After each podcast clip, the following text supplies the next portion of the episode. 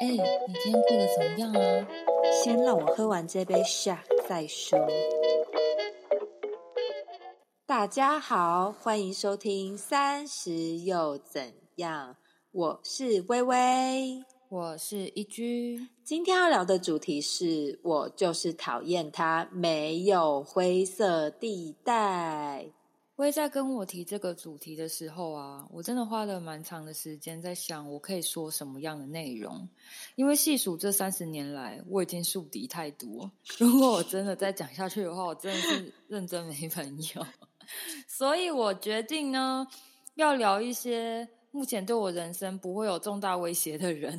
没错，有些人还是为了保护当事者，不可以说。好。不知道有没有听众跟我一样啊？我是很看第一眼就感觉对不对的那种人，我是非常严重的金星处女，所以非常在意第一眼干不干净啊，给人家感觉舒不舒服。除了视觉感官对不对之外呢，我认为味道还有气味这件事情也是非常重要的。接下来我就要来聊聊我遇过很痛苦的例子。我在高中的时候啊，有一位物理老师。他当时看起来是接近五十岁的年纪，看得到他有一些白头发，然后头发也没有整理，整坨头发再加上它的自然卷，真的就很像一颗花椰菜。长得胖其实不是一个很大的问题，但是 但是也不可以不打理自己吧？不可能吧？不可以这样吧？看起来就很不卫生，然后讲话会喷口水，我真的没有办法接受哎。而且最讨厌的事情是，他会突然讲话很大声，然后呢，也会突然在讲台上大声的跺脚。我真的是认真超级受不了这件事情，因为呢，我是班上有点皮的学生，我的座位 forever 永远都会在讲桌前面的，就是正前面那一个。所以说，老师的每次的第一个反应啊什么的。第一个殃及的一定是我，就我我是离老师最近的那一个学生，所以呢，我已经尽可能的不要跟那位老师有任何的交集。所以在每次要上物理课之前呢，我都会先把我运动服的外套折好，然后不在桌上准备开水，然后。对啊，因为就是那个老师每次神经病发的时候，我一定是正央最贱那个人啊！我真的会被气死哎！而且他会很胎哥，他会一直甩他身上的汗，我真的是真的，我想到我真的很受不了。所以你知道，听觉、视觉、嗅觉都让我觉得爆痛苦。当然也很不意外的，我的物理永远都是死档的状态。再来，我也是要分享我某位高中老师。我会不会被我母校控告？老师真的是会把你打死。然后哦，我现在要讲的这一个呢，这个老师他是公民老师，他长得真的很像玫瑰同龄演会出现的那种梳着油头的那种阿伯，然后讲话有够大声，对他有口臭，我真的受不了。然后也超级会喷口水，我真的不懂为什么他们会这样。哎，就是其实。我我我我先声明，当然也是有那种非常优雅气质的那种老师，讲话也是那种呃温温的很舒服的，这种老师一定有，我发誓一定有。但是我也不知道为什么有这一派老师很恐怖。然后你知道，我就是坐在讲桌正前面那个位置啊，然后我本身就毛很多，很容易闻到味道。不知道微微或者是有些听众会不会觉得，有些人他们真的本身就自带味道。它有可能是体味的一种啦，然后有一些闻起来就是真的不是这么的愉悦。Sorry，听众，我能理解，一定有人会觉得我很鸡巴。OK，我承认我真的鸡巴毛超多，但是我是会闻到不喜欢的味道，会马上落晒那一种。我真的是，反正我就是体质很敏感的那种人。那我知道体味这件事情其实很难避免啦，我也觉得有其他方式可以弥补啊，像可能换比较好闻的洗衣精啊什么的。然后我也很不喜欢衣服闻起来有那种衣橱的味道，或者是衣服放久会有种潮湿的味道。我就是对这种味道会很敏感。我不知道你会不会？对，而且很多长辈都会哦，sorry，长辈就是很想要 送给他们各种香水，怎么办？我真的是各种不敬，大不敬。然后，哎，如果哪天我闻起来味道很不对的话，你一定要告诉我。如果我没有发现的话，虽然我可能会玻璃心，但是你还是要告诉我。不然我之后发现我会跟你你，为什么没跟我讲？我会说你已经有阿妈味了。等一下，阿妈，对不起。不要霸凌阿妈。OK，我的错，我刚才骂鬼。好，讲回那位公民老师，反正他在讲课的时候啊，就搞得很像是造势现场，你知道吗？就讲讲话超激动，各种肢体语言呢、就差给他穿上那种就是竞选人的背心啊，然后还差那种台下同学跟他喊动算动算、欸，我认真每次上完他的课，我他妈都异常超愤怒，我就超级恼怒，认真恼怒哦，啊，真的超火大。蛮好笑的。但还有我超级 很好笑，对不对？对，蛮好笑我真的超。级不喜欢我的高中地理老干，你真的不喜欢老师很多、欸，到底怎样？二十个老师是不是？哎呦我真的很不喜欢我的高中地理老师，我真的完蛋，我待会就要收到法院的存证信函了。听到会觉得我超烦，到底有完没完？到底跟老师有什么仇？还在高中老师？好，好啦，我要再分享一位一一位老师的事件。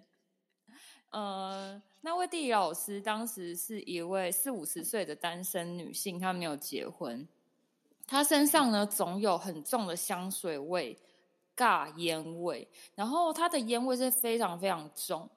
是严重到他那个人走过去哦，后面的人就会知道说，哎，刚刚有这个老师走过这条路，就真的是很严重。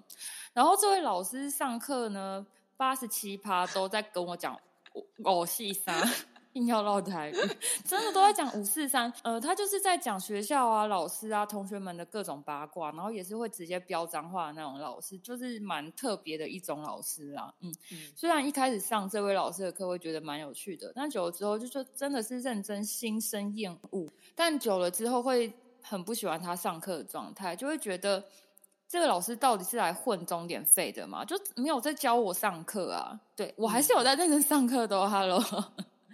然后我就很讨厌这位老师嘛，然后我就用很屁孩的方式，每次他开始在讲废话的时候，我就会在讲台那边开始就低着头，然后你知道在那个桌子底下鬼叫，我就会呃呃呃，你很幼稚哎、我 这是高中学生该做的事情吗？如果你是国小生，我可以接受。你高中生，你真的很屁耶流口水。我真的会在下面鬼叫，然后在那边踏地板什么的，然后就做一些我我真真觉得很荒谬的事情。你才造势晚会吧？但是我真的受不了哎、我只能拿出当时我能拿出来的最大努力做抵抗，然后我竟然在台下鬼叫，我的最大努力是鬼叫，我要笑死！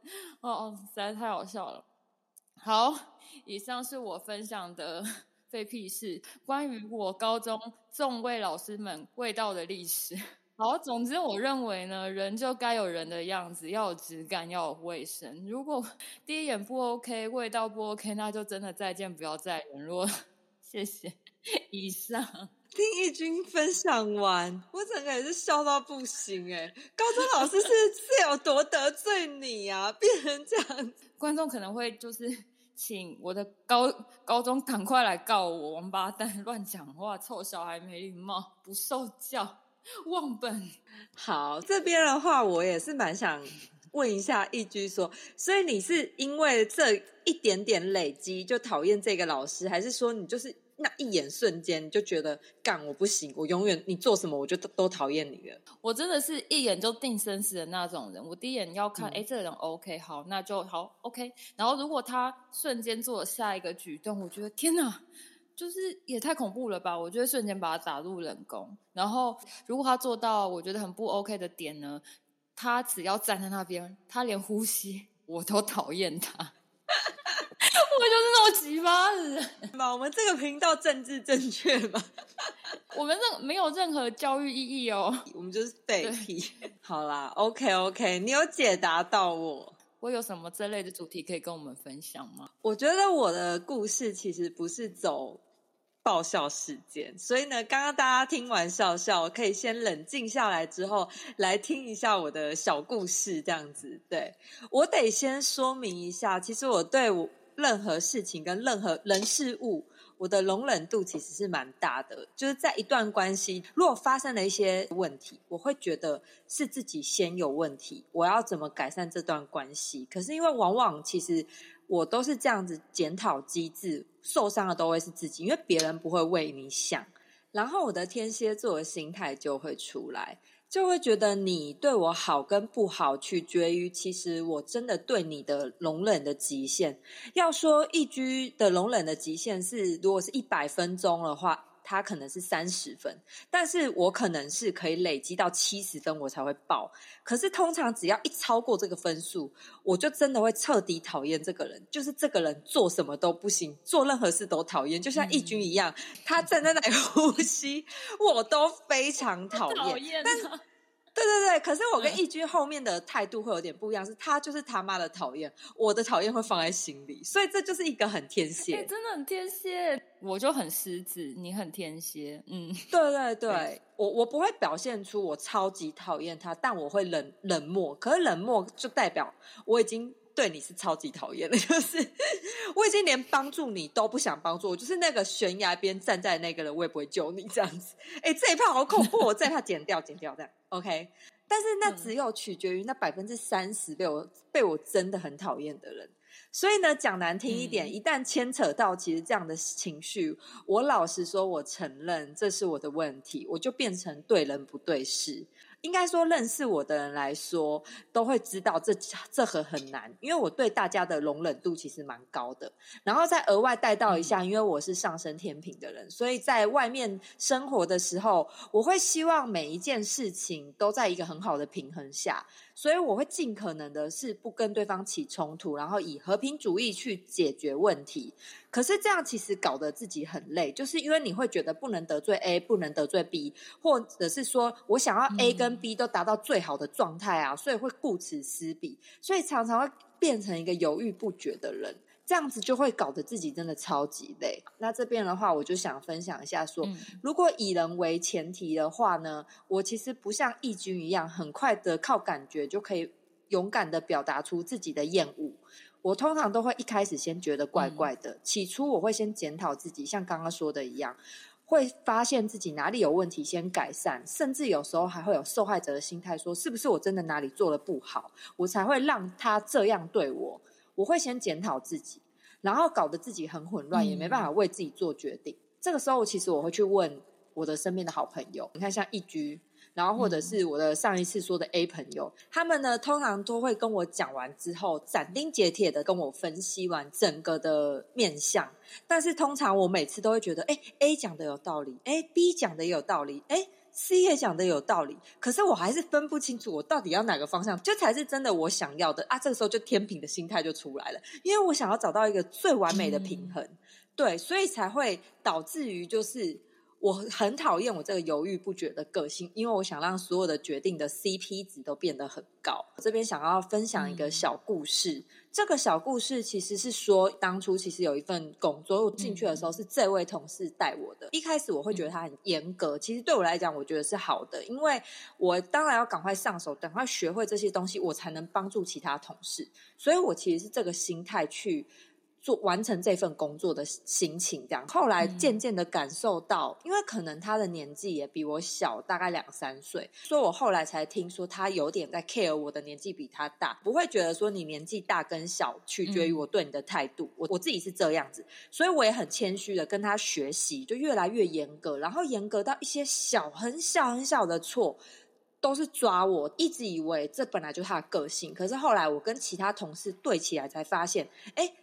其他同事做这件事情的时候，他是不会这样抓他的。可是我做一样这件事情，他是会这样抓我的。一次两次你会觉得是巧合，每一次的时候你就会觉得你就是针对我啊。我觉得人一定会有感受到这件事。那一开始我一定就像我刚刚说的一样，我的检讨机制就会又出现了，会觉得是不是我哪里有问题呀？然后呢，后来你就会发现他已经是在对人不对事的时候，就会开始觉得有点不开心。老实说，我是选择离开那个工作的，因为我就。觉得以后你还是为为了抓我的错误而抓，我自己觉得没有意义。就是我们的这个乡土是一个恶性循环，没有必要去恶性循环这件事情。那我选择离开，最后呢，我就离职了嘛。但是后面其实他有发生一件事情。呃，这件事情我就不多说，因为这件事情其实蛮大的，就不想再帮他。天蝎心态，我无法了，他已经破了我那七十分了，高分，真的很冷眼旁观他。大家听到这里，千万不要觉得我很可怕，容忍度那七十趴真的很高，真的很难把我惹到，就是容忍度爆掉的状态。对，所以我觉得我在很多阶段很常遇到那种会故意欺负人的。事情，所以会想说：天哪，我到底磁场怎么了？我是一个真的很能退让的人，可是真的不代表我不在乎，也不代表你就是可以这样对我。我觉得我的好相处来自于对于每一个人的尊重，对方其实也是要尊重我。这样，这就是我一个小小的故事，然后一点点小启发。因为我对薇薇认识啊，他真的算是还蛮和平的人。那经过这类的事情啊，威你自己有学到什么样的事吗？或者是你觉得怎样可以做一些其他的改善呢？其实有意识到一件事情，是我应该要勇敢的说不，也要坚定自己的立场。如果一直犹豫不决，会很常吸引到一些故意欺负你的人。态度好不代表你可以欺负我。没错，你的善良必须有点锋芒。没错，没错。自己觉得已经讨厌这个人的情绪下，如果对方在说了一些很不尊重的话，以前的我一定会计较到底。但是现在的我是希望能够学习到，当他就是一个屁，是一个酸民。世界上其实本来就不会有一个人可以完全的了解你的价值观，你也不可能投注你的价值观在我的身上。对对对，这就是我希望可以帮助一些像我一样不懂得拒绝，最后变成烂好人的一些听众。人真的要为自己设底线啊！像义军刚刚讲的，你的善良必须有点光芒，你不是故意的，但是你必须为自己，因为人生是你自己的。呃，我觉得啦，人跟人相处一定会有一些摩擦，所以我认为可以的话，尽可能跟每一个人，不管是朋友啊，或者是老师，或者是你很亲密的爱人或什么的，都要。保有一定的距离，不然真的很容易伤害到对方。那这边的话，就想要跟大家做一个我们这一集的结尾，分享一些有趣的事，那也分享一些比较内心的观点给大家来做比较。因为一局是很容易踩到他底线，就会有很多讨厌这个人的所有呼吸都讨厌。对，可是你看像他这样子，别人就会不敢欺负这样的人，因为他很清楚的。表达出他的喜欢跟不喜欢。那如果有像我这样子比较犹豫型的烂好人的话，我是希望可以帮助一些这样的听众。所以我自己觉得，大家还是最终最终就是以保护自己，因为人生是你自己的，没有人可以代替你活。大致上就是这样。那我们这一集就跟听众说拜拜，下周见喽，拜拜，拜拜。等等等，先别走开。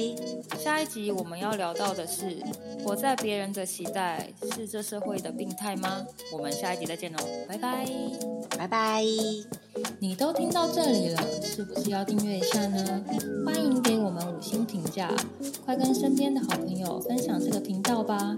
也欢迎在 IG 搜寻我们，账号是三十下底线，So What 下底线，三零下底线。S O W H A T 下底线，我们是三十又怎样？拜拜。